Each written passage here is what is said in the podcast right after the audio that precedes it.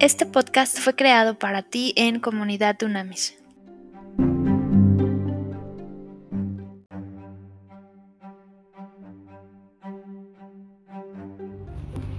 Trascendente y poderosísimo día, líderes de verdad.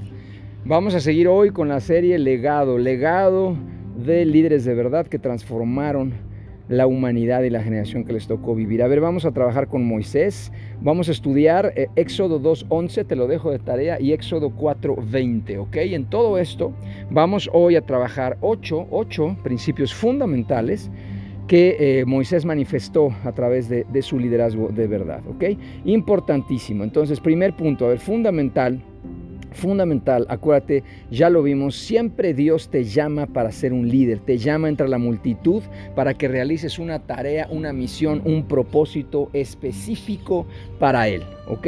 Entonces, a ver, principio número uno, hablando de Moisés específicamente, esto es importantísimo, Dios siempre le da un llamado especial, hay una diferencia entre llamado y propósito, ¿ok? Te lo voy a explicar rápidamente, llamado, por ejemplo, yo te puedo decir, yo tengo un llamado, a mí me gusta una definición de llamado que dice que son letras de fuego en nuestro corazón que nos obligan, nos obligan a correr a una dirección específica. Es como un magneto, es un imán, ¿ok?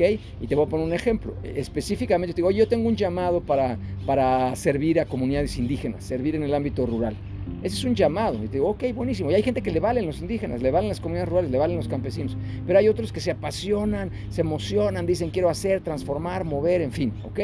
Y cuando te hablamos de propósito, te estoy hablando de algo específico. El llamado es genérico. Es un llamado hacia las comunidades indígenas. Ok, y después te digo, oye, ¿cuál es tu propósito? Oye, ¿qué vas a hacer concretamente? Ya te quedas pensando, ah, caray, no, pues sabes que voy a ayudar a, construir casas para ellos. Voy a ayudar a comercializar sus productos. Ahí está tu propósito. ¿Sí está claro?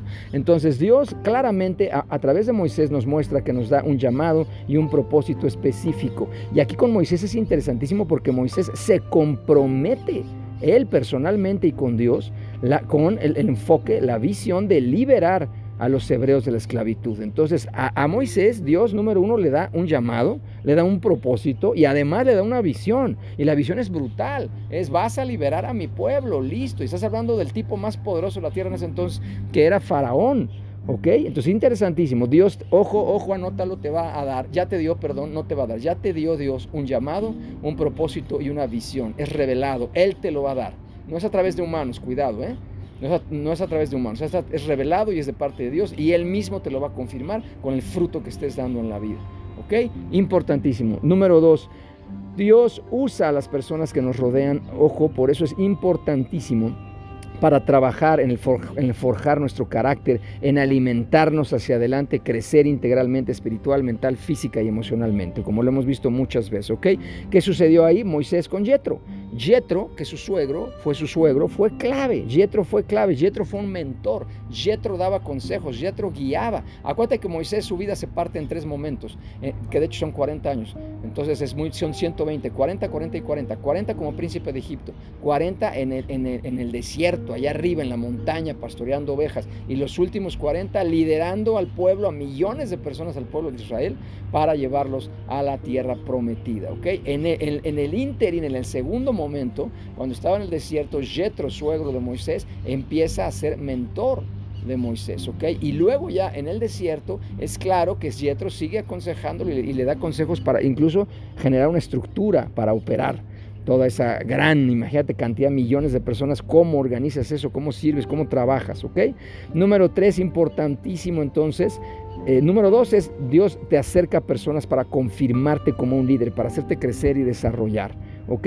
Entonces, número, número, ese, es el número, ese es el número dos. El número tres, Dios te acerca mentores, coaches, hoy se llaman, ¿ok? Para que tú puedas crecer. Debemos aprender a ser discípulos, debemos aprender a ser guiados, debemos aprender a recibir consejo de las personas que nos rodean. Jetro, Aarón, la hermana de Moisés, ¿ok? Mucha gente estaba alrededor de Moisés porque armó equipos de máxima productividad Moisés. Número cuatro, Dios es importantísimo que todo, acuérdate que en la palabra de Dios dice que los que amamos a Dios, todo lo que vivimos contribuye y coopera para bien. ¿Ok?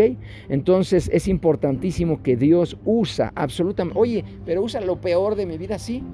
Oye, las peores experiencias que tuve, sí, porque tenemos libre albedrío y caímos en eso. Dios no quería que sucediera. Sin embargo, sucedió. Se llama voluntad permisiva de parte de Dios porque sirve para forjar nuestro carácter. Entiende que todo lo que hemos vivido nos va preparando para el, el llamado, propósito y visión que Dios nos ha dado lo mejor y lo peor, todo lo que tú y yo somos, exactamente. Oye, pero es que fue fatal, fue terrible. Entrégaselo a Dios, arrepiéntete, entrégaselo a Dios. Pero eso te va a servir para no volver a caer en eso y enseñar a los demás que no lo hagan, ¿ok? Entonces, todo el historial de Moisés fue clarísimo que Dios lo utilizó. Su primera etapa como príncipe de Egipto, claro que utilizó todo ese conocimiento, toda esa dinámica, absolutamente todo lo que conocía Faraón, su comprensión del, del pueblo de Egipto, todo eso, del desierto, todo eso en la segunda etapa lo fue usando Dios para hacer que Moisés cumpliera su llamado y propósito. Otra cosa, quinto, punto número quinto, importantísimo. Dios forja nuestro carácter, ¿ok? Y muchas veces es en la soledad.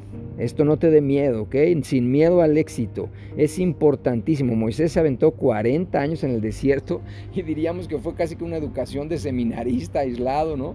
Porque así es. Tú imagínate después de salir de príncipe de Egipto teniéndolo todo, el tipo tenía todo, ¿ok? Y de repente se compromete con su pueblo cuando ve, ¿no? Que, que terrible que están abusando de, sus hermanos hebreos, porque él lo sabía, y es cuando huye, sabes la historia, se va al desierto, pero en la soledad, tú imagínate, yo siempre pienso eso, el rey David, Moisés, pastoreando ovejas arriba en la montaña, en los desiertos, con ese callado, observando a las ovejas sentados. ¿Cuánto tiempo tuvieron para reflexionar, para meditar en el Señor, para orar, para alabar, para adorar? En fin, aprovechar su tiempo, lo que tú y yo tenemos que hacer. Es muy importante, hay que aprovechar el tiempo para conectarnos con Dios, entender el llamado, el propósito, la visión, entender todo esto. Pero ojo, muchas veces el forjar el carácter de parte de Dios implica soledad, implica cosas que a veces no entendemos, no comprendemos, que no son lógicas pero son perfectas. El ejemplo que siempre ponemos es el de una espada. Las espadas más importantes se han hecho en la historia de la humanidad, comprobado, hay unas que hasta rompían roca, impresionante, los materiales, minerales con las que las hacían, pero forjar una espada está cañón, tiene que ver con el frío, helado, hielo y con el fuego, y además el mazo muchas veces sucede eso y las, las, experiencias que tenemos y las más duras de los fracasos son los que forman mejor nuestro carácter. Por eso me gusta la frase que dice que no evitemos a nuestras hijas e hijos y a nuestros equipos vivir problemas y adversidades, las queremos resolver toda la vida y acaban siendo unos inútiles. O sea, ellos y ellas tienen que aprender a cómo darle la vuelta a la adversidad, cómo pasar por encima de un muro, cómo romper un muro y avanzar hacia adelante. Y así se va forjando su carácter. Y, Moisés fue clarísimo con él en eso. ¿ok?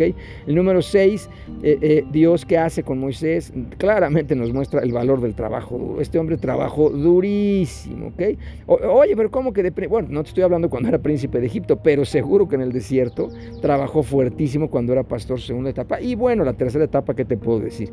Sea, el hombre trabajaba cada segundo de su vida, no estaba echado ahí rascándose la panza y decía, a ver Dios, que venga tu favor y misericordia. O sea, era evidente que el hombre trabajó y trabajó, fue un hombre de trabajo. ¿Ok? Después, número siete, importantísimo. Dios sostuvo a Moisés a lo largo de toda su tercera etapa con la visión de liberar al pueblo de Israel, de la tierra prometida. O sea, Moisés si tuvo algo importante cuando yo analizo su vida es que fue capaz de traducir la visión al pueblo, porque muchas veces el pueblo ni entendía nada de lo que estaba hablando Moisés, pero él tenía una visión clara de parte directamente de Dios, cara a cara se la reveló. ¿Ok? Eh, la visión era, libera al pueblo y mételos, llévalos a la tierra prometida que yo ya les entregué. Es importante, no te voy a entregar. Acuérdate, tu llamado, propósito y visión ya te lo dio Dios, no te lo va a dar. ¿Ok? Entonces, importantísimo, Moisés se mantuvo con esa visión, enfocado en el llamado y enfocado en el propósito. Aquí te voy a poner el ejemplo. ¿Cuál fue el llamado? El llamado claramente de, Moisés, el compromiso con su pueblo. Ese era su llamado, hervía en el alma. Por eso mató al soldado egipcio que estaba ah, dañando y maltratando al hermano hebreo. Ese era su llamado, o sea, mi gente, hay gente que le vale, mi gente. Yo, por ejemplo, tengo un llamado por México, amo México y creo que es el mejor país de la tierra y amo los mexicanos. Sé que somos los mejores trabajadores del mundo y personas geniales. Me estás, loco, estoy seguro que sí. Hay gente que aborrece México. Y ahí está escuchando personas, yo lo que quiero, me urge de México. Yo no, yo quiero estar aquí, quiero trabajar por mi país, servirlo y cambiarlo. Es mi llamado. Moisés tiene un llamado para el pueblo hebreo. Oye, ¿cuál fue el propósito de Moisés? Pues nada más liberar, liberar al pueblo hebreo de Israel. Oye, ¿cuál fue la visión?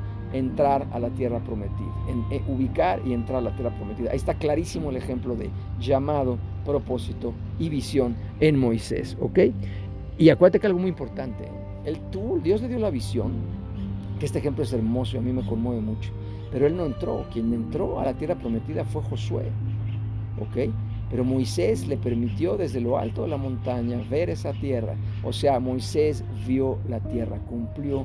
Dios es tan bueno que le permitió cumplir su visión observó la tierra prometida, quien entró y la conquistó fue Josué, que además, por cierto, fue el discípulo de Moisés. ¿okay? Importantísimo que lo hemos visto muchas veces esto de mentoreo y de coaching a personas de nuestros equipos. ¿okay? Y último principio, octavo principio muy importante, importantísimo, Dios, Dios nos hace, nos invita a crear equipos de máximo, máxima productividad. ¿ok?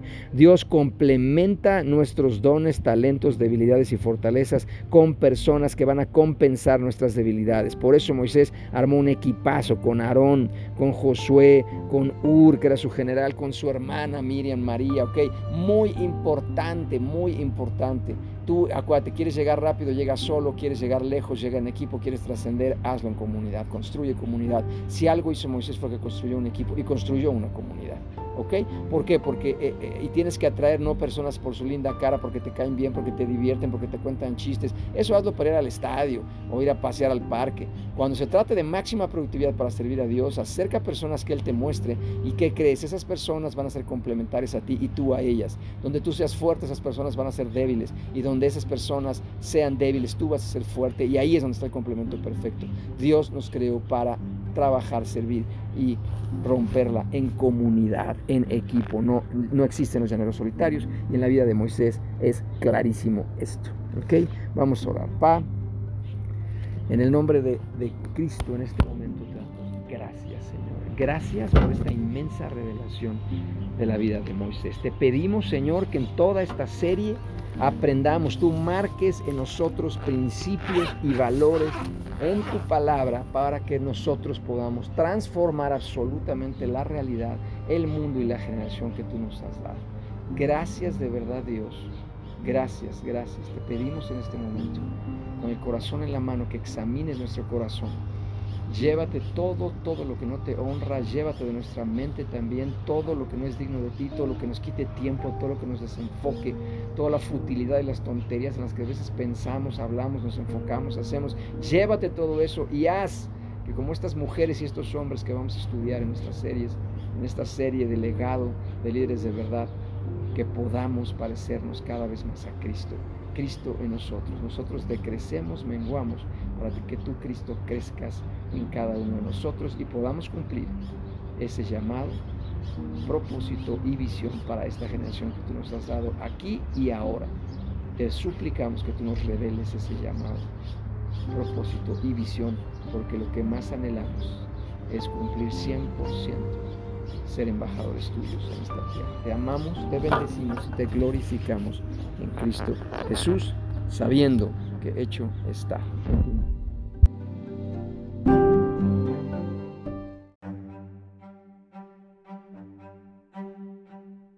Contacto en comunidadunamis.com.